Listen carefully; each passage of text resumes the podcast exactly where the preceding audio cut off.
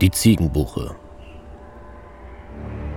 In alten Zeiten wurde den Lauensteinern einmal ein großer Schurkenstreich gespielt. Als nämlich eines Morgens einige Frauen schon früh in den Stall gingen, um ihre Ziegen zu melken, fanden sie diese gar nicht mehr vor. Man lief zu den Nachbarn, auch hier fehlten die Tiere, und es stellte sich bald heraus, dass im Flecken sämtliche Ziegen gestohlen waren. In großer Aufregung machten sich die Lauensteiner mit ihren Kindern auf die Suche nach den verschwundenen Tieren.